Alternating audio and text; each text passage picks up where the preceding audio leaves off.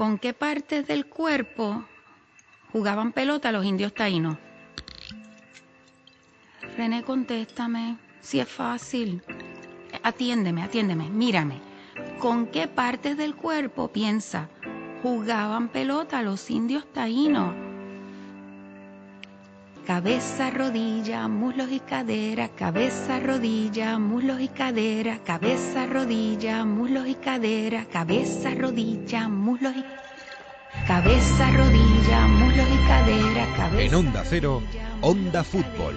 Fútbol Internacional con Miguel Venegas. Cabeza, rodilla, muslos y cadera, cabeza, rodilla, muslos y cadera. Semana 4 de aislamiento en España y seguimos resistiendo. Algunos dicen que ya estamos a mitad de camino, pero casi es mejor ni pensarlo, demasiado. Algunos incluso dicen que lo que viene son los planes del regreso para la calle, para el trabajo, para los negocios, para las clases y para el fútbol también. Casi mejor no echar cuentas, es cierto, pero se puede soñar ahora que el sol ha llegado y la primavera y todo lo que se puede ver desde el balcón. En fin, bienvenidos a Onda Fútbol, episodio de aislamiento otra vez y de Semana Santa, en un mundo al que le da casi igual eh, si estos días son santos, son paganos o son diabólicos, porque seguimos en esta distopía. Pero aquí intentamos hacer un poco más llevadera la distopía, un poco más acompañada y animada. Así que cada uno en su pequeña cueva hacemos un ratito de radio y de fútbol. Está Jesús López por ahí, por Galicia. Hola Jesús, muy buenas. ¿Qué tal? Muy buenas desde la cueva. Desde la cueva de Vigo. Se está bien por allí, Agustito, hace calorcito. Hace calorcito, sí. Hace calorcito. No sé muy bien para qué, pero hace calorcito. Está bien. ¿Qué tal? ¿Qué tal lo llevas? Bueno, pues semana 3 lo vamos llevando lo mejor que se puede. Eh, seguimos con, con eh, las series, con la consola, con la lectura y, y cada vez con menos ganas de hacer nada. si te soy sincero. Pero bueno. Pues, ¿Tienes por ahí a Mr. Wilson o no has llegado tanto? Todavía no, pero bueno, no se descarta, ¿eh? bueno, tenemos en Turín allí, en, en nuestro futuro, una semana de futuro, está Mario Gago. Hola Mario, ¿qué tal? ¿Qué tal? Semana 4 para 5. Vamos camino de un mes de confinamiento. Aquí estamos, viendo el sol como sale entre las montañas de los Alpes al fondo, donde ya casi no hay nieve. Qué bucólico todo y qué inaccesible. Pero La vida, la vida desde la ventana, ¿eh? ¿Qué tal? ¿Qué tal se lleva por allí? preocupado. Bueno, primero, todos los que tenéis terraza, balcón, os odio bastante. Pero bueno, estoy ya casi saliendo sobre el tejado. Yo tengo aquí un pequeño ático y me, me asomo casi, ya estoy por salir al tejado. Pero bueno, es verdad que a mí me está pasando eso, ¿no? Sí que tengo cosas que hacer, estoy con mi último libro en papel todavía ahí, que no quiero leérmelo ya, tengo ahí lo de Netflix que no quiero ver porque se te quitan hasta las ganas, ¿no? Tirando mucho de Skype y sobre todo de cocinar. Ya voy a salir de, de este confinamiento Masterchef, os lo digo, ¿eh? Ya hasta torrijas, ya. O sea, no había hecho torrijas en mi vida, pues hasta torrijas. Que estamos en Semana Santa. Van a flipar los de Turín. No el último capítulo de la temporada, el último capítulo de la temporada lo hacemos con, con el menú de Mario Gago, ¿eh? En, en Italia. Es que llevo unas semanas Cuando acabe esto hay que hacer merendola todos juntos en Madrid o en donde sea, donde, donde podamos. ya veremos, a puerta cerrada. Yo tengo un problema que tenía que haber ido a la peluquería eh, justo antes de este, de que pasara todo esto y empiezo a convertirme en hombre lobo. Yo tengo- no sé, ¿eh? va, va a haber problemas de colas en, en las peluquerías cuando se abre esto. Yo la barba también. ¿eh? todos. Sí, Sí. sí, Benenudo y con barba. Yo tengo la barba tipo mucho más larga de lo habitual, pero bueno, lo que tiene. Eh, estando en casa solo, pues no me ve nadie, pues ya está. Eso sí, eso sí. Oye, pues, ¿alguna buena noticia que darnos por allí en el futuro, nuestro, pro- nuestro próximo futuro? ¿Volvemos a la normalidad o no? Va bajando la cosa bastante ya, ¿eh? Sí, hay que dar buenas noticias. Por ejemplo, pacientes en UCI, en terapia intensiva, por primera vez este fin de semana en Italia han bajado. Y esto es bastante bueno. Los contagios han bajado de forma muy clara y también eh, hemos estado en niveles de fallecidos que no se veían desde hace más de 10 días. Entonces, por ese sentido, son buenas noticias. Las malas noticias, eh, hay gente que estos buenos datos se los está tomando por para, para saltarse un poco el confinamiento o no estar tan preocupados. Y es que estamos viendo en los últimos días gente que sale bastante más a la calle que hace unas semanas. Aprovechan que la comunicación en Italia para salir con los niños no ha sido demasiado clara, es decir, que tú puedes salir con un chico, con, con tu hijo al supermercado y de, de que vas puedes dar un paseo mientras tanto para, bueno, exagerar y dar una vuelta, que se puede hacer debajo eh, deporte fuera de casa para hacer deporte en general, y se ha visto mucha más gente, se habla entre un 3 y un 5% más de movilidad este fin de semana pasado que, días atrás. Y esto preocupa porque puede llevar a un repunte que alargue las cosas. A priori se dice que el jefe de la protección civil de Italia, que es el Fernando Simón de España, para que lo entienda todo el mundo, en una entrevista ha dicho, bueno, yo creo que el primero de mayo, el 1 de mayo todavía vamos a estar en casa pero dependerá del gobierno y parece que por ahí van a estar las fechas. Ya, bueno, además eh, ahora con la Semana Santa, que en Italia imagino que habrá un poquito de temor a que la gente eh, intente hacer algo, ¿no? Ahora que tiene los que puedan trabajar de casa que salgan incluso. En, Inglaterra, Jesús, el, el, Easter, la Pascua, ¿se celebra o, no? Se celebra en casa, claro, sí. Eh, el Easter se, se celebra no tanto como España, mucho menos, no es una cuestión de procesiones, es más un periodo vacacional que, otra cosa. Mm. Y bueno, pues eh, es eh, de las pérdidas la menor. Yo creo que el problema en Inglaterra es que en cuanto sale un poquito el sol, la gente no sabe hacer otra cosa que no sea irse al, al parque, ¿no? Eh, y claro, ese es el problema que está habiendo en, en muchas ciudades, en Londres en concreto. si se están cerrando parques que en teoría deberían estar abiertos, pero viendo que se empezaba a remolinar, gente eh, en algunos parques de, la zona residencial de Londres, pues están cerrándolos ya algunos. Bueno, pues vamos a irnos a Inglaterra, porque sí, allí todavía no están tan confinados como nosotros, pero están confinados. Y el fútbol está parado tanto como el nuestro. Así que vamos a llamar a uno de los futbolistas españoles que están allí y que además es alguien para hablar de esto porque es capitán de su equipo, del Southampton. Oriol Romeu, ¿qué tal? Muy buenas. Hola, muy buenas. ¿Qué tal? ¿Qué tal estás? Lo primero, ¿qué tal? Lo, primero, ¿qué tal de, salud y de, y de, la gente? Bien, bien, yo estoy bien, de salud bien, eh, mi familia en España también, venimos, somos de un sitio relativamente pequeño y no nos ha afectado mucho, por lo tanto en ese sentido eh, no podemos pedir más. Eh, estamos en casa, estamos siguiendo las, los consejos y las rutinas del gobierno que nos da y intentando aportar cada uno lo que puede por su parte. ¿Y a qué dedica el tiempo un futbolista? Creo que está acostumbrado siempre a estar tanto tiempo fuera de casa, sobre todo ahora, estas fechas, ¿no? En abril, que casi deberíamos estar en la recta final de, los campeonatos y, uf, de repente tanto tiempo en casa. ¿Cómo lo llevas? Sí, yo, yo diría que nunca he estado tanto tiempo en casa, tantas horas de, que yo recuerde, al menos.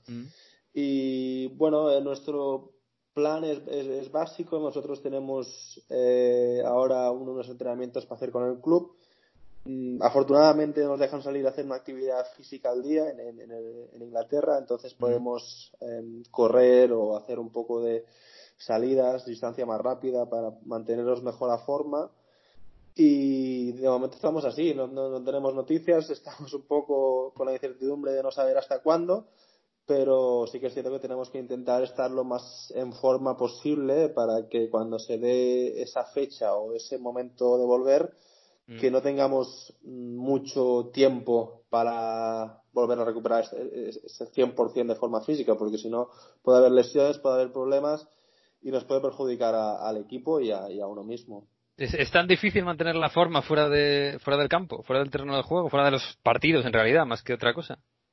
Bueno, yo que me gusta un poco mirar las, eh, los datos de entrenamiento. Nosotros entrenando hacemos una media de 6-7 kilómetros mm, a la semana cada día. Entonces, ahora hacer más de 5 kilómetros a veces es difícil porque tampoco podemos utilizar mucho el coche. Tenemos que ir por, por calles más eh, transitadas, tienes que parar y evidentemente dificulta y aunque en casa puedas hacer tus actividades y ejercicios y tengas un poco de maquinaria, eh, no es lo mismo que un entrenamiento o un partido de Premier League o de cualquier nivel profesional. Por lo tanto, sí que puedes mantener un poco, pero yo diría que igual un 60-70%. No, no, mm. no llegas al nivel con el que estarías con una rutina habitual nuestra. Y, claro, ¿cuánto tiempo eh, necesitaríais? Porque de, esto está hablando ahora, claro, mucho en estas semanas, empezando a ver un poquito la luz, ¿no? Al final del túnel y con mucha prudencia, pero esto, se está hablando, ¿cuánto se necesitaría para volver a, a, poner la máquina a andar? Eh, eh, para un futbolista, ¿cuánto necesita, cuánto, cuánto de mini pretemporada necesitaría para, para volver a jugar un partido a alto rendimiento? Bueno, cada, cada uno es un mundo, ¿no? Yo creo que ahora mismo tampoco nadie tiene la respuesta porque no sabemos hasta qué punto cada uno está bien de forma o, o, no. Eh, hay jugadores que por su cuenta se habrán mantenido mejor que otros. Eh, las pretemporadas, normalmente nosotros estamos de vacaciones unas 5 o 6 semanas y estamos otras 6 semanas de pretemporada, pero esto ahora se va a tener que recortar muchísimo. Igual hemos estado en casa 3-4 semanas con una actividad física bastante menor a la habitual y nos van a dar, yo creo que una semana o dos para, para volver a, a, reancar y a jugar partidos esa competición fuerte cuando, cuando se abran un poco las puertas. Por lo tanto, mm, va a ser poco tiempo. Vamos a ver, esperemos que físicamente no se den muchos problemas musculares ni lesiones, pero ahí está un poco también la capacidad de cada jugador de poder decir, mira, eh, por, por, aunque no sea el 100% lo que puedo hacer para volver a, estar a tope, al menos por mi parte, que no, que no sea intentar recuperar y estar lo mejor posible, porque luego también para recortar ese tiempo de, de, ponerse, de ponerse a tope para competir, eh, cuanto más corto sea, mejor para todos. Oye, yo creo, por lo que dices, que no estáis tan vigilados en el Southampton como en el Liverpool, ¿no? Que se ha dicho que eh, se han llevado a los jugadores a su casa el, el chalequito que les eh, controla la actividad física y están todo el día en contacto con, con Klopp y Klopp eh, vigila sus, eh, sus chalecos y, y, los datos que tiene, ¿no? no sé cómo es su funcionamiento. Nosotros tenemos, nuestro equipo tiene un reloj, te lo dan con, con un pulsómetro y tienes mm. unas actividades para, para hacer cada día. A veces es más físico, a veces es más de ejercicios de tipo gimnasio. Y luego sí que tenemos gente del club que nos escribe y nos manda mensajes, ¿has podido hacer tu trabajo? Sí, no, eh, ¿qué tal lo ha traído? A veces por, porque no puedes o porque no se da la posibilidad, no le dices que no has podido hacerlo, pero la mayoría de veces sí que sí que seguimos, sí que seguimos la, la rutina que nos han mandado. Mm. Y el, y el resto del tiempo, Oriol, eh, ¿cómo mata uno el gusanillo? La, la cabeza, ¿no? Porque más que nada es sobre todo la cabeza de, de no saber cuándo vais a volver. Eh, ¿Qué haces? ¿Videojuegos? Eh, ¿Series? Ahora todo el mundo está un poquito em, con eso. No, yo me gusta estar activo siempre y, he aprovechado un poco también para hacer las cosas que antes no podía y decías, te ponías la excusa de decir, es que no tengo tiempo, pues eh, mm. recoger eh, cosas de, de, la casa, ordenar. Eh, me gusta mucho la cocina, pues me pongo a ver recetas y vídeos y tengo a, a, mi pareja y a mi hermano comiendo todo el día, que se me quejan al final, pero probando cosas nuevas, me gusta también la lectura, me gusta, hemos empezado ahora con la casa de papel, hemos intentamos un ah. poco repartirnos y organizarnos el día de, tal manera que se hace más ameno, más corto, eh, más dinámicos y dejamos un poco correr las horas, eh, se hace muy pesado y, y creo que a nadie nos beneficia. En cambio, intentamos repartirnos un poco lo que haremos por la mañana y por la tarde y, así entre todos, pues eh, ponerlos no, lo más fácil posible. Oye, Oriol, en cuanto a la vuelta del, del, fútbol, aquí en Italia y creo que también en España se están hablando mucho los futbolistas para, bueno, que cuando se vuelva haya la seguridad de que haya las condiciones sanitarias y que la pandemia haya pasado lo suficiente. ¿Habéis tenido contacto entre los futbolistas de diferentes equipos allí en Inglaterra? Eh, aquí en Inglaterra se dio un poco una crítica por parte del gobierno diciendo que los jugadores tenían que recortar un presupuesto, una cantidad de presupuesto. Entonces, en los últimos días hemos tenido que hablar mucho. Eh, yo que soy uno de los capitanes del club hemos tenido que sentarnos y empezar a tener mucha comunicación por el tema contractual para, para solucionarlo y buscar la, mejor solución posible. Pero eh, en cuanto a sanidad, eh, siempre se ha seguido las recomendaciones del gobierno, siempre se ha intentado todos ir con la misma línea y dinámica. Y respecto a volver, sí que es verdad que se dice que probablemente con público vamos a tardar bastante tiempo. Sí, esta temporada difícil. Sí, pero que la idea es, es, acabar temporada y intentar, sin público seguramente, eh, hacer los partidos que nos queden. Oye, tengo muchas dudas con esto que nos estabas contando, porque es verdad que ha habido una semana un poco rara en cuanto a esa actualidad en Inglaterra, por las palabras del, secretario de, Sanidad, del ministro de Sanidad, digamos, de Reino Unido, un poco contra vosotros, apuntando a los jugadores de fútbol. Mi opinión, ¿eh? un poquito de demagogia bastante claro, pero bueno.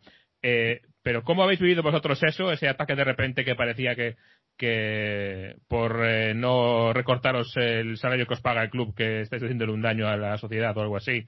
Y por otro lado, como habéis vivido también esa idea que se ha flotado por ahí de hacer una concentración en junio y julio como si fuera un mundial, una Eurocopa para eh, sacar adelante la liga en, partidos eh, un poco raros, ¿no? A puerta cerrada en, tres o cuatro campos solo.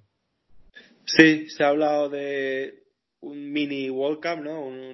Pequeños eh, torneos para así eh, agilizar y aprovechar que estarás en una ciudad como un plan cuarentena para jugar en esa misma ciudad y no tener que moverte continuamente. Esa es una opción. Eh, yo creo que están intentando buscar lo más fácil posible y rápido para poder solucionar, porque si no se acaba la temporada sí que puede haber problemas serios para, para algunos clubes, incluso para la competición, yo creo. Entonces mm, se va a intentarlo de la manera más adecuada respecto a las palabras eh, del ministro. En este caso, bueno, cada uno tendrá su opinión, pero no, yo diría que por lo que he hablado con mis compañeros y por lo que he visto afuera, no es que la gente no quiera ayudar, sino que se tiene que hacer de la manera eh, adecuada, intentando buscar la solución que haga falta. Eh, el fútbol es un deporte que mueve mucho dinero y que siempre ha colaborado. Nosotros en el club ahora mismo ya se está dando comida y intentando a la gente que más lo necesite que tengan los suministros suficientes para pasar estas, estas fechas y después también estamos nosotros intentando mm, ver qué cambios podemos poner para asegurarnos de que la gente que necesita ese dinero lo tenga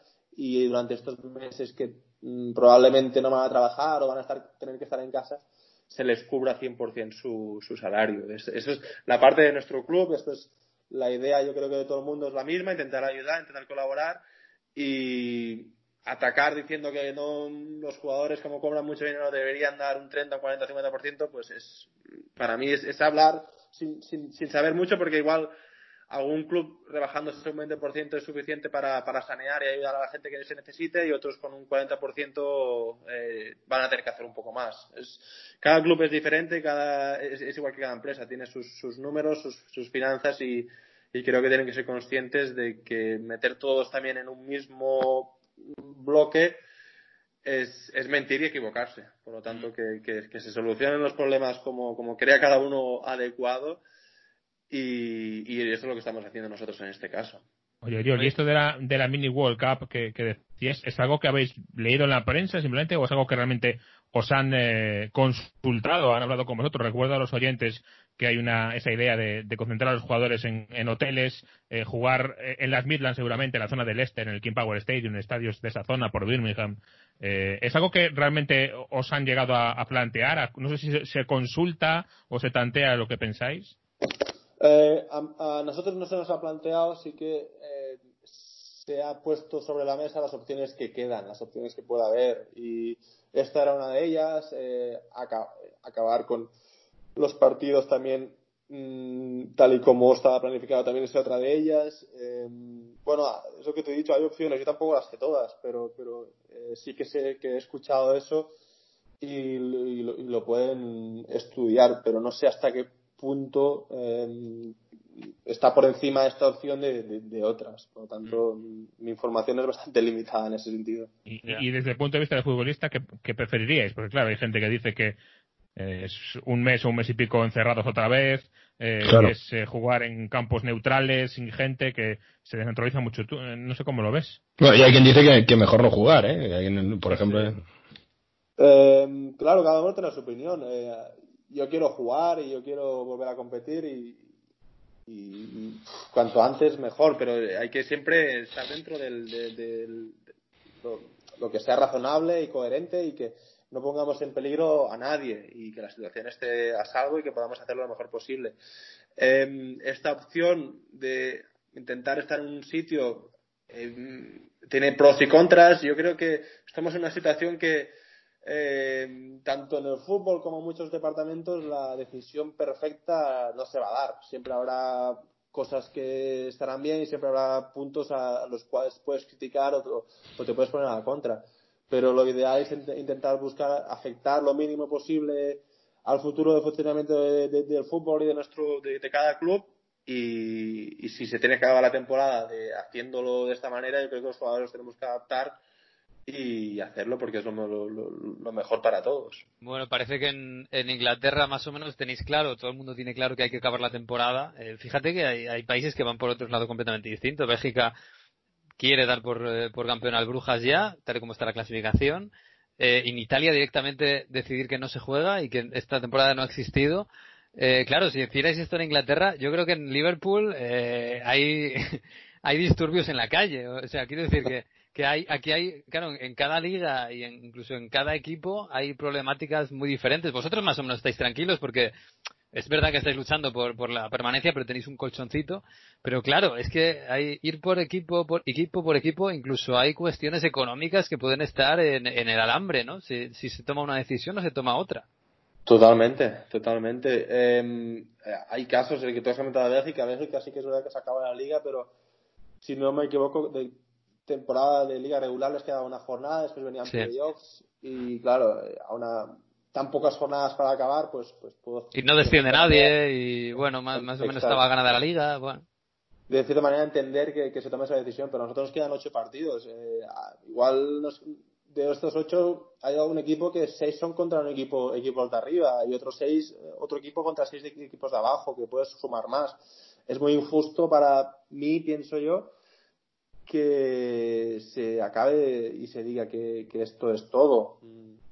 Y también por la situación en la que está eh, a, los clubes independientemente de si subes o bajas, lo, más lógico y coherente es que se jueguen entre todos los equipos y que se, acabe la temporada com- com- compitiendo de manera normal.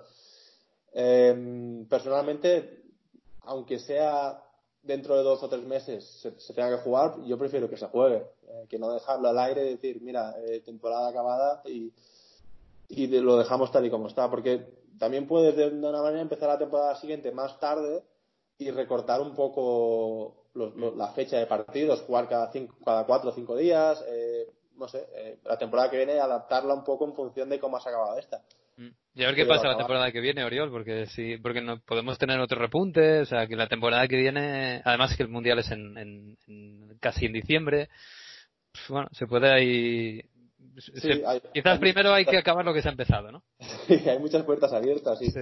Cuando acabemos esta, yo creo que luego se va a analizar un poco cómo hacer la siguiente. Te- También está el periodo de fichajes, que se puede alargar también eh, algún mes más. Eh, hay, jugadores que acaban contrato a finales de junio. ¿Qué, qué va a pasar con ellos? Eh, porque si la temporada se acaba en agosto, eh, no sé, es, es- hay, hay muchas preguntas que se tienen que solucionar y yo creo que los que están arriba pues intentarán hacer o buscar la mejor solución posible. Ya te- como he dicho antes, perfecta no va a ser para todo el mundo, pero de la mejor manera o que afecte menos gente eh, sería lo ideal.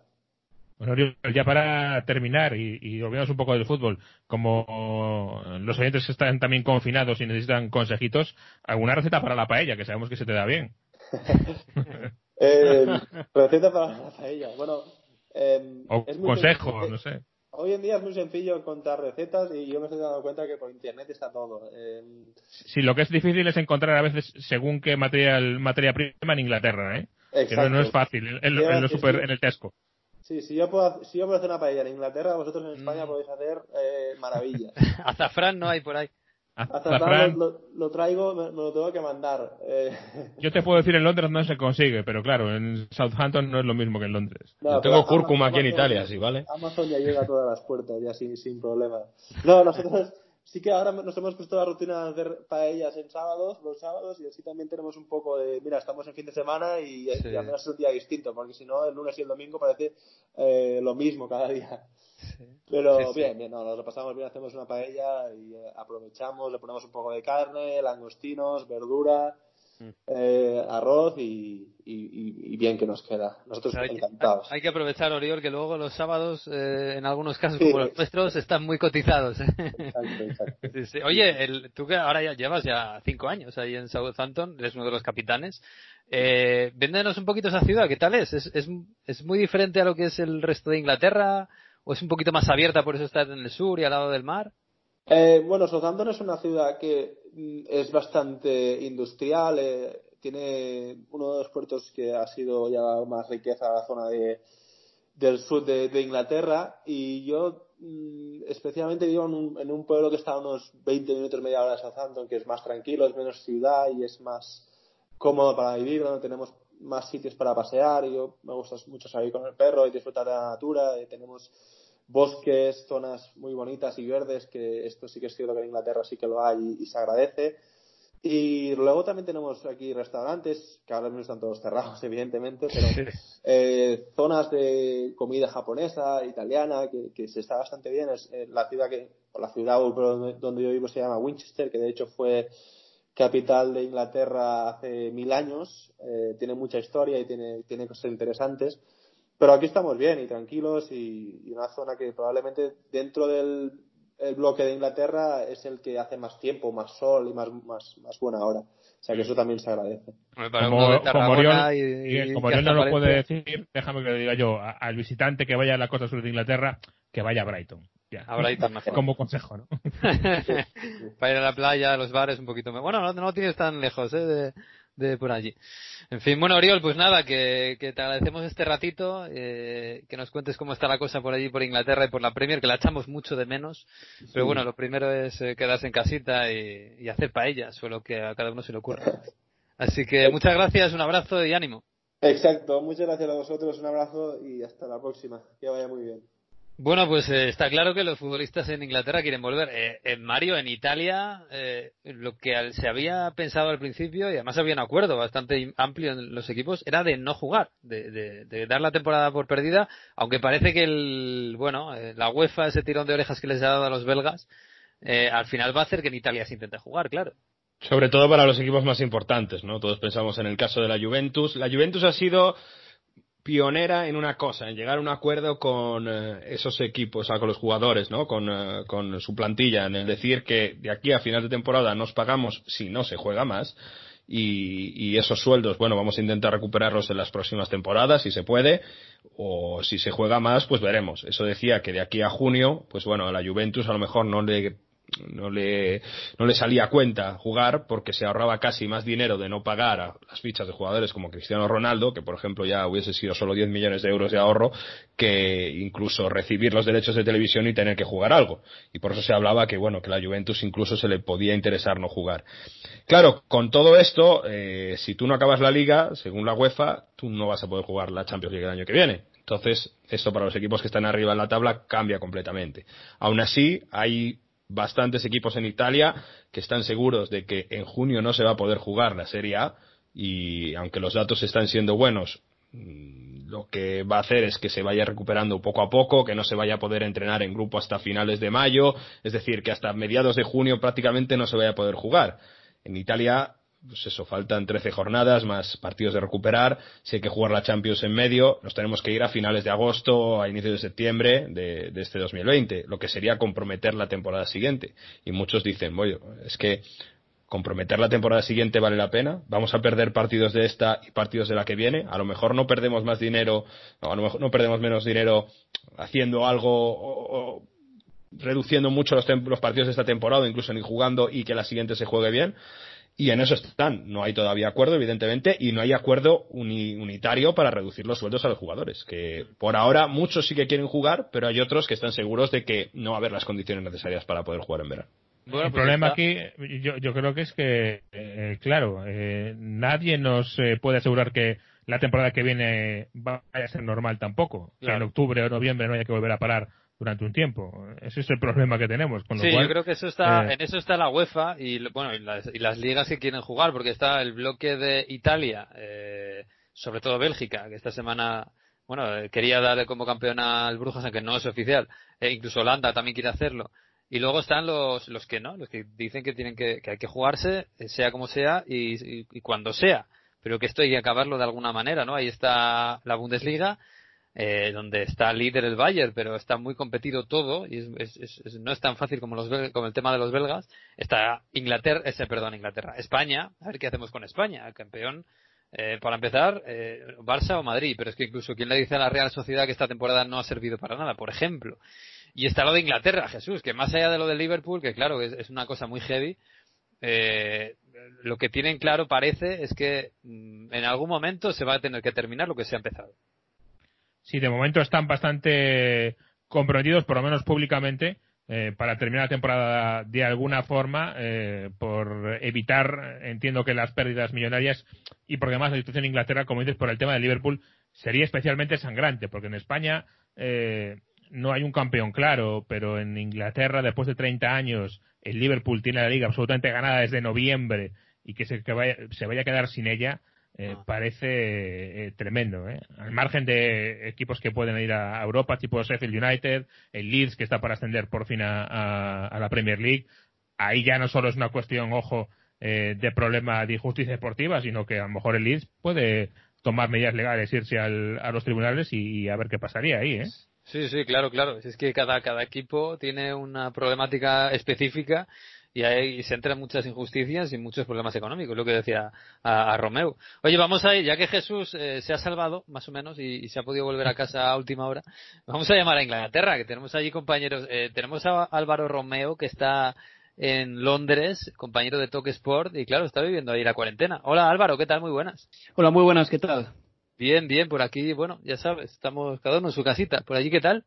Bueno, eh, por aquí llevamos un par de semanas de retraso respecto a vosotros, pero bueno, hoy eh, ya tenemos, eh, pues creo que son 4.934 muertes, más de 600 en el último día. Es decir, por desgracia nos estamos poniendo un poco al nivel de lo que han sido Italia y España en las últimas semanas. Mm, pues vaya, ¿eh? porque estáis casi estáis alcanzándonos poco a poco. Eh, pero bueno, nos, nos, decía Oriol Romeo que, que bueno, que, allí las, las medidas de momento son un poquito más laxas, que pueden salir a correr, pueden salir alguna cosa en la calle. Eh, tú que estás en Londres, que claro, es como más que la capital del Reino Unido, es casi un, país aparte. Eh, ¿Cómo están las calles de Londres? Pues eh, si te digo la verdad, si salgo al balcón, eh, diría que estamos igual que antes. Eh, he visto a mucha gente hoy, por ejemplo, dándose un paseo por la calle, siempre en grupos de, dos, igual los padres que tienen hijos van, eh, los, padres eh, con un par de chavales, eh, pero mucha gente haciendo deporte. Mm, la calle tiene, tiene un aspecto similar en, en el barrio en el que vivo. Luego ya en el centro de Londres la historia es muy distinta.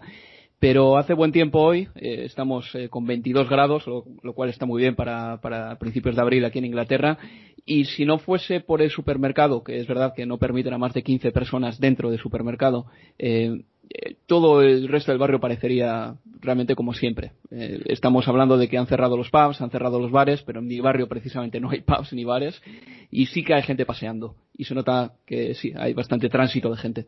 Ya pues vaya, pues bueno, eh, de momento sin bares, sin Premier, por supuesto. Eh, fíjate Jesús que nos estabas contando que hace un año estabas eh, con Álvaro y estabais hablando del, del, nuevo estadio del Tottenham maravilloso y del barrio de Tottenham que estaba, eh, bueno, viendo una... No, tan maravilloso. Bueno, no tan maravilloso, pero renaciendo un poquito, ¿no? Un poquito mejorando.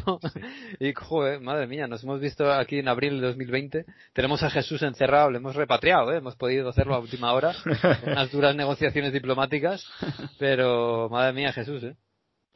Sí, sí, hace un año se cumple este fin de semana, un año de, la inauguración de ese nuevo estadio del Tottenham y ahora está Inglaterra así. Es verdad que se nota menos en Londres que en, eh, que en España, también porque, bueno, en una calle residencial no hay tráfico como hay normalmente aquí en España, en una calle, ¿no? Que hay tráfico no solo local, sino hay otro tipo de tráfico. Eh, la distribución eh, de Londres es un poco distinta en ese sentido, entonces en una calle residencial prácticamente solo pasa por allí la gente que vive allí, con lo cual es lógico, por un lado, que se note menos diferencia con la diferencia brutal que vemos aquí en España en muchas calles, y también eh, es el problema que decía Álvaro, que no parece que la gente tan convencida o tan concienciada, no sé si por las dudas del gobierno durante tanto tiempo de si hacer o no hacer, pero es verdad que todavía en, en Reino Unido lo de la curva está todavía bastante para arriba. Si me permite el Jesús, decir que realmente el gobierno nos ha puesto serio de verdad hasta el pasado viernes. ¿eh? Eh, fue el ministro de Sanidad, Matt Hancock, el que dijo que había que quedarse en casa porque iba a morir gente. Pero hace tres semanas, sin ir más lejos, Boris Johnson decía que con lavarse las manos bastaba. Entonces, eh, no creo que se lo hayan tomado a la ligera porque está feo decir eso, pero sí que es verdad que han optado por una estrategia bastante más liberal y más protectora de la economía eh, que de la sociedad. Y al final, si tú del gobierno recibes esas órdenes o esa sensación de que no estamos tan mal y de que no está pasando algo tan grave, pues al final también pierdes un poquito la guardia. Sí. Sí, sí, sí, eso, es lo que también incluso en España pasó la primera semana, ¿eh? que hubo que ponerse muy serio con mucha gente y al final yo creo que todos lo hemos entendido. Eh, oye, y allí se habla ya de un plan para volver al fútbol? Porque, claro, el fútbol, hablabas de la economía de Reino Unido, ¿no? Que se estaba intentando proteger. Pero claro, una economía brutal, enorme en el Reino Unido es la Premier, que es la liga más cara del mundo, más rica del mundo, llámalo como quieras. Y la, liga de los dos finalistas de la Copa Europa del último año, ¿no? ¿Hay ya un run run, un plan, o, de momento está la curva como está y, y, todavía no, se quiere nadie pillar los dedos? Pues el pasado 3 de abril, el, viernes, la Premier League por primera vez se puso en manos del gobierno. Cuando lo autorice el gobierno es cuando volverá. No, no puso fecha de retorno en ese comunicado que sacó en, connivencia con la Asociación de Futbolistas y con el resto de ligas. La Premier no se pone fecha de retorno, se pone en manos del gobierno, pero sí que hay una voluntad de que se complete la temporada. Se sabía ya, pero se ratificó el pasado viernes porque de no disputarse lo restante, que son 11 jornadas, eh, perdón, 9 jornadas, eh, habría unas pérdidas eh, de 750 millones de libras, que al cambio son unos 850, 900 millones de euros. Entonces, sí que hay unas ganas de concluir la temporada, pero no hay una fecha de vuelta. aquí, yo creo que tenemos que, destacar, yo creo que hay una historia en, en cuanto a las comunicaciones oficiales que hace la Premier League. Eh, detrás de todo esto, de poner o no poner una fecha, de decir que depende del gobierno, eh, hay muchos contratos, muchos contratos que igual tienen que litigarse.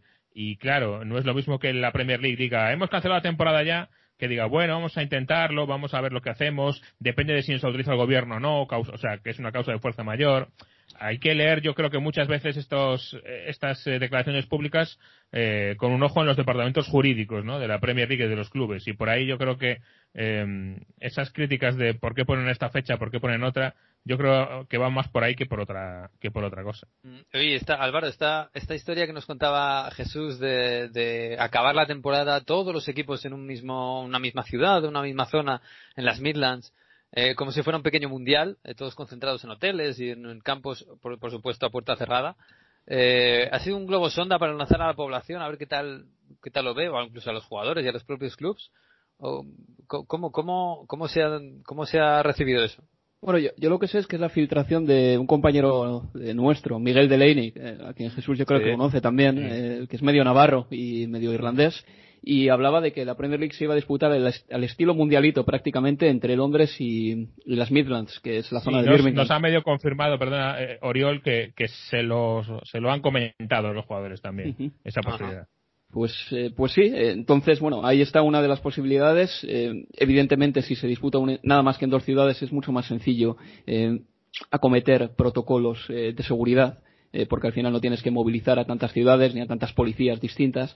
Y al mismo tiempo también hablaba el eh, medio de Athletic, aunque eh, que está muy bien informado y que es un medio de verdad muy bueno y de mucha credibilidad, informaba también que existía incluso la posibilidad de China para terminar la temporada, pero el comunicado de la Premier del pasado 3 de abril no, no recoge nada al respecto, es decir, en ese aspecto no iban a decir nada, estaba clarísimo pero todavía no, no han dicho nada al respecto. Entonces las dos posibilidades que se apuntaron fueron esa del de Independent, de una liga entre Londres y Birmingham, y la de, de Athletic, que hablaba de la posibilidad incluso remota de China. Pero me parecería muy raro lo de China porque la Premier siempre ha sido súper remisa a llevar eh, la competición a otros países. Sí, sí, sí, sí. No sé cómo se vería eso en, en la... En, la, en, los aficionados, aunque es verdad que los aficionados en este caso no van a poder ir al campo, vamos, casi seguro sea la, la, opción que sea. Estaba pensando, cuando, cuando vi lo de Miguel Delaney, lo primero que pensé fue en hacer de Wembley una especie de, de, fortín, el, cancha única, es verdad que con las gradas, las gradas totalmente vacías.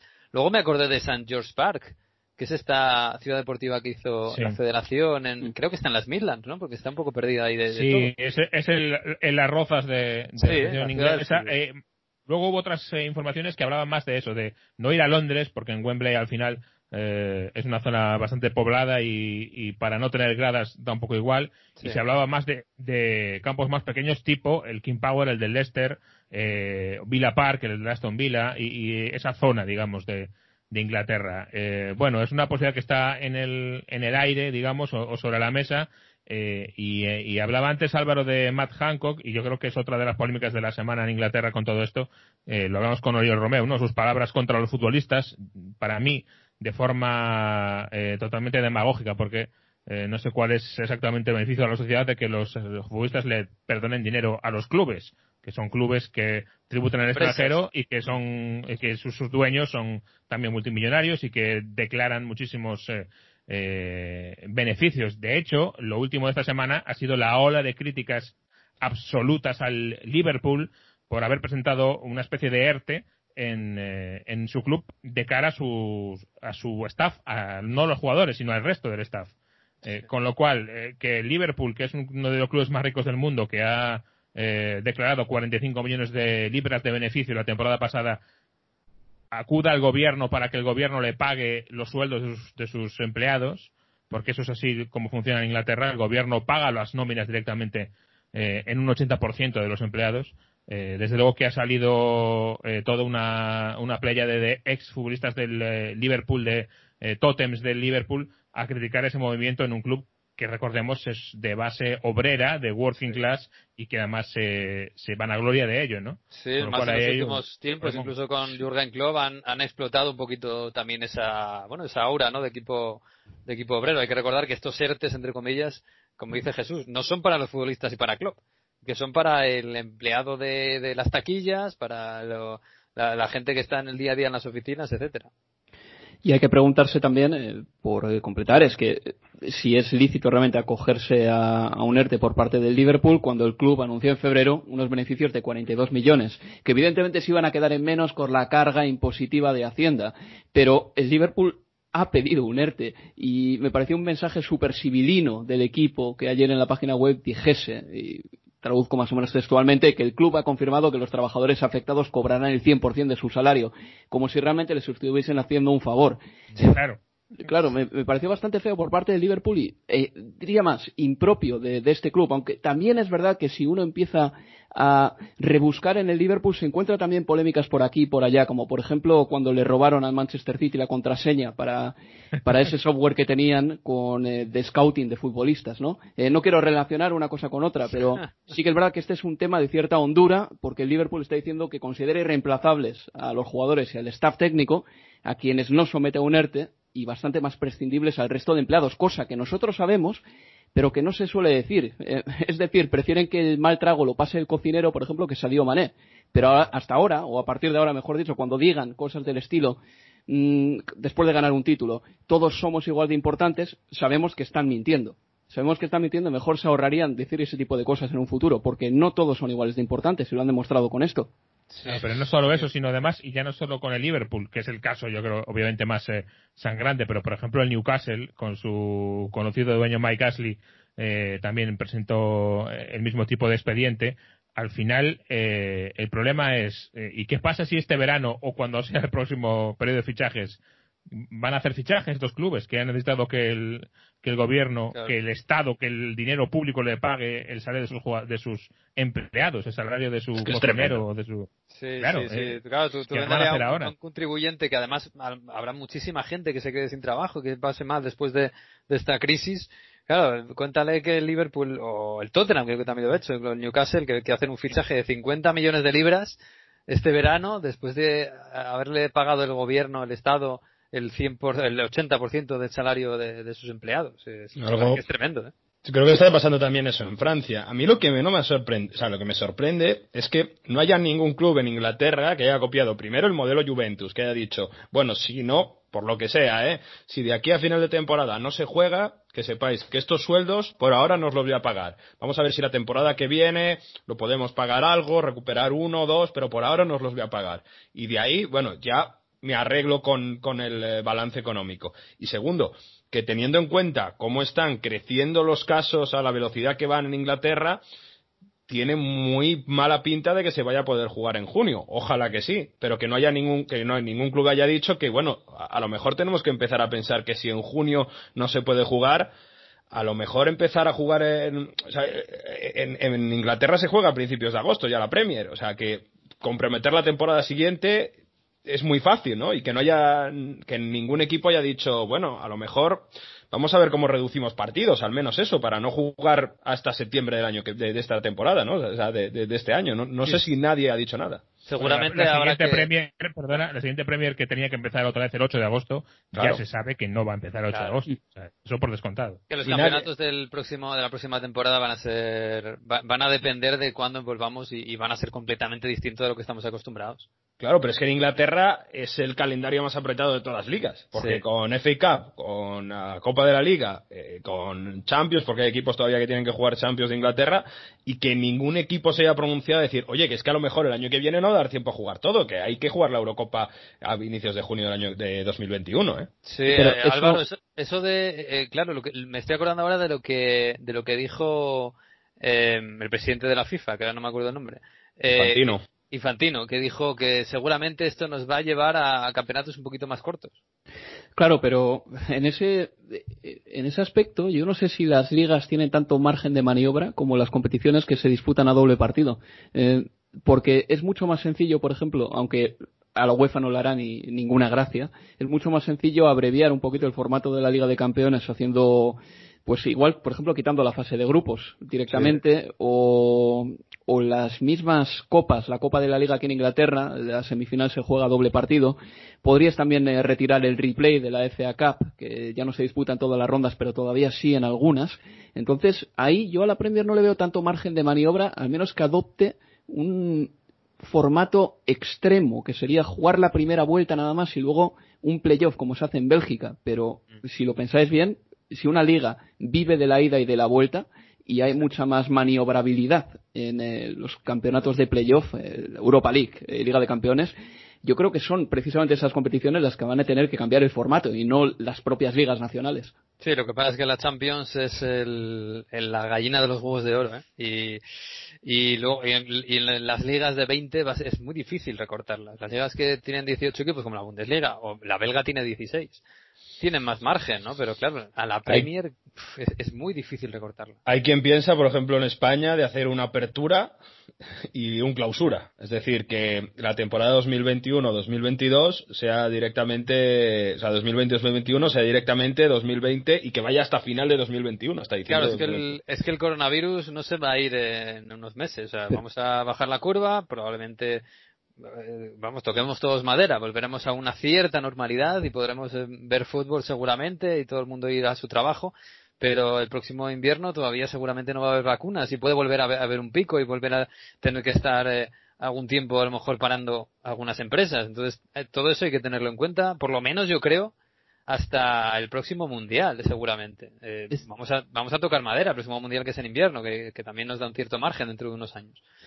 Y no esto pone... perdona, que a lo mejor eh, con el tema del, eh, del Mundial de 2022 que está puesto en diciembre, mm. que acabemos cambiando un poco el ciclo y acabemos haciendo temporadas de enero a diciembre en vez de, de, septiembre a mayo, ¿eh? Ojo con esto, ¿eh? no, no me parecería ninguna locura. O sea, si ahora mismo empezásemos de cero con todo en el fútbol, si empezase el fútbol en enero y terminase en diciembre, no nos echaríamos los brazos a las manos a la cabeza, creo yo. Pero una, una reflexión que voy a hacer yo es que esto pone al fútbol delante del espejo también. ya sé que es un topicazo, pero estábamos en un contexto en el que el fútbol, si acaso, trataba de meter más partidos dentro del calendario y congestionarlo mm. todavía aún más, con ese Mundial de Clubes que planea la FIFA. Eh, en Grecia, por ejemplo, la Superliga griega este año se iba a definir por un playoff en vez de con una liga regular, es decir, se iban a jugar el mismo número de partidos más cinco o seis más. Quiero decir, en todos los eh, países y en todas las competiciones se estaba intentando jugar más, si acaso, con la excepción de la Copa Española, que se hace a único partido. Y en este contexto llega un virus que nos obliga realmente a replantearnos qué sobra. Y creo que también es una buena oportunidad para ver qué es lo menos lo más prescindible de lo que se está metiendo en el calendario. Mm. La, Nations League, por ejemplo. la Nations League, claro, efectivamente. Por ejemplo es lo que piensa primero todo el mundo porque lo último... la, Nations League al final eh, casi todo es sustituir a, amistosos ¿eh? sí pero esos amistosos ahí no liberas. la posibilidad de suspenderlos y utilizar esas fechas eso, es verdad yo creo que por ejemplo en Inglaterra la Copa de la Liga la Carabao Cup ya venía arranqueante Y esto puede ser su, tiro de gracia. ¿eh? Sí, sí. También fíjate que en España hemos hecho una buena, un buen cambio en la Copa, ¿no? Y por ahí puede haber un poquito más de margen. Oye, Álvaro, eh, lo que sí nos deja claro Oriol Romeu es que los futbolistas quieren jugar y quieren terminar esta liga. Eh, te lo digo porque yo tengo amigos del Liverpool que están un poquito preocupados.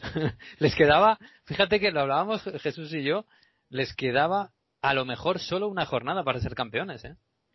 Sí, es alucinante. El Liverpool tiene ahora 25 puntos más que el Manchester City y le restaban, bueno, pues eh, es que estaba ahí, estaba a punto de llegar y, y qué manera de terminar también para el Liverpool, ¿no? O sea, hace un mes estaba en disposición de ganar la Liga de Campeones y, e iba a ganar la, la Premier seguramente antes del parón por fútbol de selecciones y de repente se pone así en esta situación. Evidentemente van a hacer toda la fuerza del mundo eh, para que la liga concluya y tenéis que seguir por redes sociales eh, la cantidad de haters del Liverpool que hay aquí en Inglaterra. Es alucinante. Eh, aficionados del Manchester United. Vamos, hay un ruido tremendo eh, en torno al Liverpool y esto realmente enfada todavía más a los aficionados del Liverpool que, están, vamos, ansiosos de, que gane su primera liga desde 1990.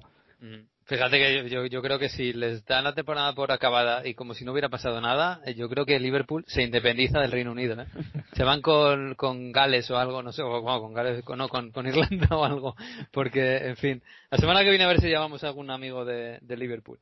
Eh, a ver cómo están. Oye, eh, Álvaro, eh, por lo demás, ¿allí qué tal? ¿Qué, qué, qué, qué hace uno en casa para, para no volverse loco en Londres?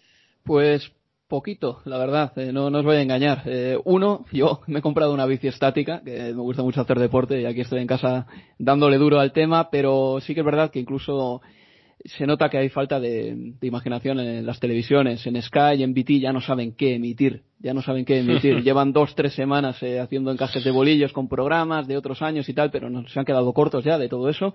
Y lo único que podemos decir es que Aquí en Inglaterra, los españoles que vivimos aquí sabemos que Inglaterra vamos dos semanas por detrás y que cruzamos los dedos para que em, la situación no sea tan eh, crítica como parece que va a serlo. Y es una lástima, ¿eh? porque con, eh, pasa un poco igual que en España. Había el aviso de Italia y no le hicimos caso hasta que era un poco tarde. Y en Inglaterra tenían el, aviso de, Italia y de España y tampoco le han hecho ningún caso hasta que era muy, muy tarde. Y, a mí me tocó esa semana crítica en Inglaterra y, la gente tenía encima una pachorra que yo no, no me lo podía creer viniendo de España. Imagino que la misma sensación de, Mario con, con, España que tuvo antes. Sí, sí. Yo, creo que avisando, ¿no? Yo creo que esto es un mal del ser humano en general. Mirad, en el siguiente escalón es Estados Unidos que todavía está va a superar a todos, claro. Que nos va a superar a todos. Bueno, yo creo que ya nos ha superado. Y en muchos estados todavía no, no hay absolutamente ninguna ninguna restricción de nada. Así que, bueno, es, es, como somos y habrá que pasar esto poco a poco y por zona.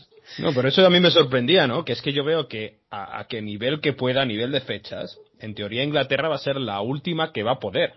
Mm. Por como ha empezado más tarde, ya aquí se está diciendo que ya en junio va a ser difícil, pues por eso veo más difícil todavía en Inglaterra. Pero bueno, ojalá se recupere, bueno, ojalá nos recuperemos todos con el calor y que la recuperación sea muy rápida, ¿no? Pero aquí somos, muy, somos muy, sí, no soy muy optimista por eso. No, Mario es el pesimista de, todos.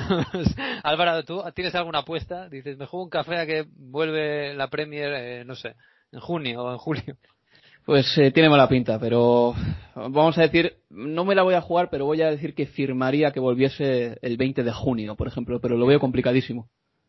Porque hay, mucho, hay muchos jugadores extranjeros, que creo que es importante decirlo también, ¿eh? que se han ido de Inglaterra. Ah, ¿sí? que han salido del país en cuanto han podido y han buscado aviones privados. Así que también a ver si pueden volver a Inglaterra y en qué condiciones vuelven. Y que cuando vuelvan tiene que pasar cuarentena de 14 días, que es lo que pasa aquí también, Sí, sí, lo que ha pasado en China, que también querían abrir la liga y no han podido porque, por eso, porque hay muchos jugadores que estaban fuera. En fin, bueno Álvaro, que nada, que te mandamos un abrazo eh, de aquí desde España, que vuelvas pronto y estés sano y todos estemos sanos y todos lo habíamos pasado bien y que estemos contando fútbol, que es lo que nos gusta. Cuidaos y venga, mucha suerte, mucha fuerza. Bueno, pues eh, Jesús, 20 de junio, no sé si lo firmas. Yo, intento ser optimista, yo ya no, yo no me juego nada. ¿eh? Hombre, 20 de junio se firmaría. Yo creo que todo lo que sea poder iniciar el camino hacia la normalidad eh, sería una gran noticia. Y es verdad que el fútbol sin aficionados pierde mucho, pero es mejor que no fútbol. entonces, eso es lo, un poco lo que se está mirando aparte del tema económico, creo yo. Es un mal menor. Eh, como decía la Bundesliga, eh, más que el espectáculo, que evidentemente es necesario del público, es salvar la industria, ¿no? Este caso, salvar a muchos equipos, a muchos empleados. Por ejemplo, el Barley ha dicho esta semana el Barley que si no hay fútbol eh, para agosto o septiembre puede irse a la ruina el club. Por ejemplo, es decir, no todos los clubes son, son estos clubes que nadan en la, en la abundancia y vamos a ver qué es lo que acaba haciendo la Premier League. Yo digo que para mí, si se puede jugar en, en verano, sería una fantástica noticia. Y siendo muy positivos y buscándole el lado bueno, porque no las cosas, eh, un, eh, una liga de fútbol reanudada eh, que no se pueda ver en los pubs, que por primera vez todos los partidos se puedan ver por televisión en el país, pues a lo mejor también es un incentivo para quedarte en tu casa y ver el partido en la tele. Sí, sí, puede ser. Mario. La, sensación que, yo creo que tengo y que mucha gente tiene es que esto al final va a depender de los expertos, de los virólogos, de todo el comité científico y sobre todo de los gobiernos. Porque si fuese por las ligas, es decir, todos los que gestionan las ligas, la UEFA y las competiciones eh, en general futbolísticas y otros deportes van a querer jugar a toda costa.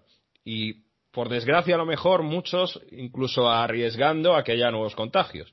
Entonces, aquí es inútil porque yo creo que los que, periodistas que estamos hablando estamos hablando con equipos, con gente del fútbol, pero esto lo va a acabar decidiendo el ministro de deportes de cada país y hablando con la federación y al final en última instancia el gobierno.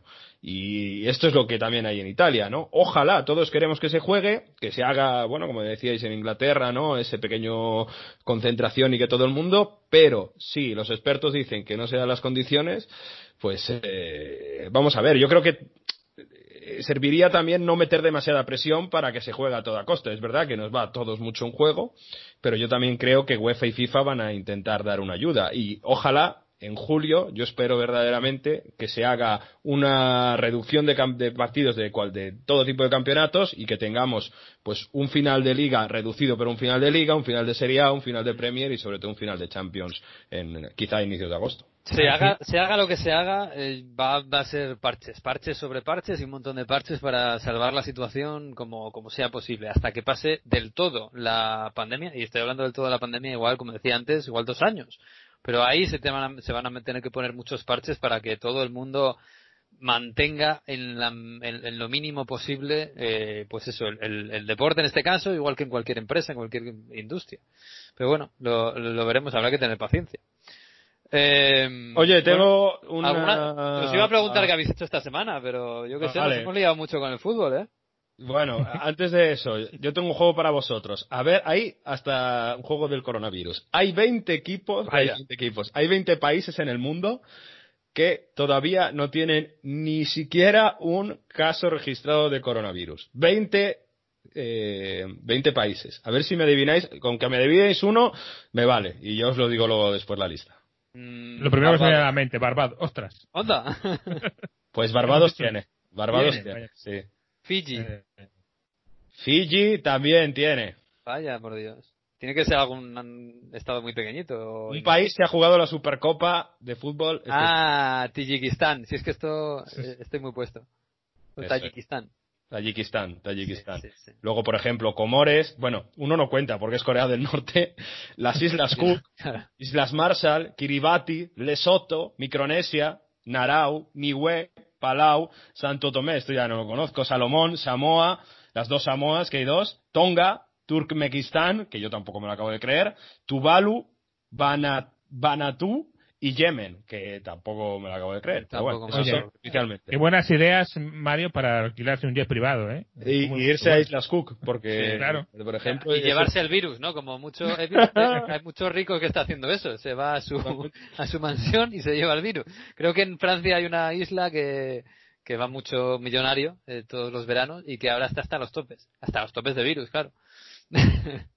Pero bueno, oye, ¿qué habéis hecho esta semana? Contadme algo pues teletrabajar, eh, bastante deporte y estoy en un proyecto de para intentar pasar el tiempo la próxima semana que debería llegarme eh, este mañana martes una guitarra de segunda mano y estoy ahí. Va a haber que hacer cosas nuevas. Es que hay que evolucionar. Estamos ya en el segundo mes de pandemia. ¿Sabéis que llevo más de siete años con mi guitarra en el salón y le falta una cuerda desde hace siete años? No se puede tocar sin, sin una cuerda, eso está claro. Eh, pues, no, no suena bien. No, no, no, Hay canciones que necesitas tres cuerdas solo. Sí, bueno, canciones, sí. Melodías. Exacto. Oye, yo esta semana he visto, es que estoy muy enganchado con los estudios Ghibli estos dibujos japoneses y ayer vi el, el castillo ambulante. Maravillosa, maravillosa. Es, es, es, una pasada de película. Es un poco la, la versión muy enrevesada y, y, muy bonita de La Vía y la Bestia, pero... pero ¿Eso está en Netflix? Está en Netflix, sí, que han puesto casi todas, si no todas, las películas de los estudios Ghibli. Y, joder, desde el viaje de Chihiro no me, no me gustaba tanto una película de estas, ¿eh? De verdad, muy, muy recomendable. A ver, me la apunto, me la apunto. Yo no sé, es que estoy intentando reducir mis horas de Netflix después de, de acabar The English Game, después de acabar Peaky Blinders, pero bueno.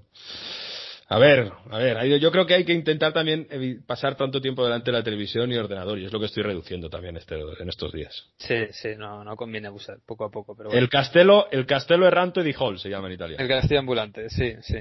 Está, está muy. De Hill Hole, efectivamente, efectivamente. Apúntatela, apúntatela. Jesús, ¿nos dejas alguna recomendación o algo, lo que sea? Ah, yo esta semana, como decía Mario, he intentado eh, tener menos pantalla y más terraza. Eh, Qué suerte. Ha sido mi, mi idea. También te digo que no pasa nada en la calle, con lo cual es bastante aburrido, pero por lo menos te da un poco de sol. Pero te cansas rápido, ¿eh? O sea, yo sé que si no la tienes, idealiza mucho el tema de la terraza, pero una terraza pequeñita donde solo te puedes sentar mm, y si no se ve nada, pues tampoco acabas eh, demasiado satisfecho. Así que, eh, dime, dime. No, no, que yo tengo, tengo dos balconcitos pequeños de estos de, del centro de Madrid. Y en uno tengo el aire acondicionado, o sea que no me cabe una silla. Y en el otro cabe justo una silla y una cajita que hemos puesto de, de para apoyar la cervecita o, o, o, las patatitas o lo que sea. Pero solo cabe uno y en casa somos dos, así que esta es nuestra esta sí, esta es nuestra super terraza versión, versión No te quejes de terraza. No, no me quejo, no me quejo, está bien. Se ve, se ve la calle, se ve el sol que estos días ha salido y da para asomarse un ratito. Que no es poco, ¿eh? Que no es poco, la verdad. No, no, por, no. por, lo menos poder asomarse y, y, ver que sí que y, y salir a aplaudir, ¿no? Con, con Sí. cierta holgura, que también Sí, está sí, bien. sí, sí. Voy a además decir una cosa. Espectáculos tremendos. Eh, Aquí se ha perdido ya la tradición de sal- la de aplaudir no se creó, pero la de salir a cantar se ha perdido ya, ¿eh? después de las primeras semanas. Es Está- que- Yo, yo aquí sin falta, después de el aplauso de las 8, tenemos eh, sesión musical de algún vecino, siempre empe- empezando por Resistiré, siempre, todos los días, y luego pues algunas peticiones más, pero todos los días, ¿eh? Sesión musical después del aplauso. Oye, pues ayer aquí en mi calle pusieron esto.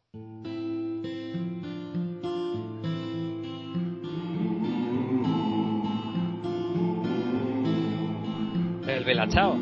Así que, mira, nos viene muy bien para cerrar ya este programa que ya se nos está yendo un poquito de tiempo.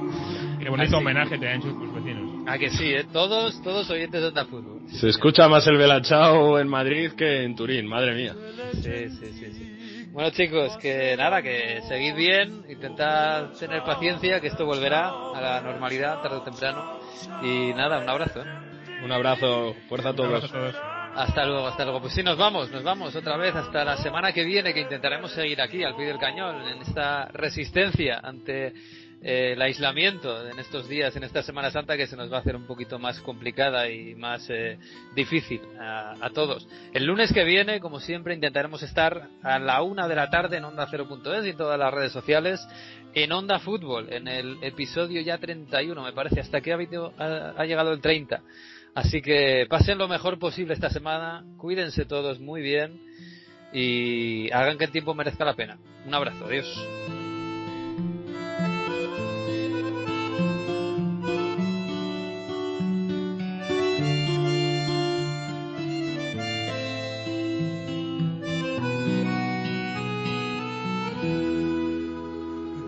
Il fiore del partigiano, Ve la ciao, ve la ciao, ve la ciao, ciao, ciao, e questo è il fiore del partigiano.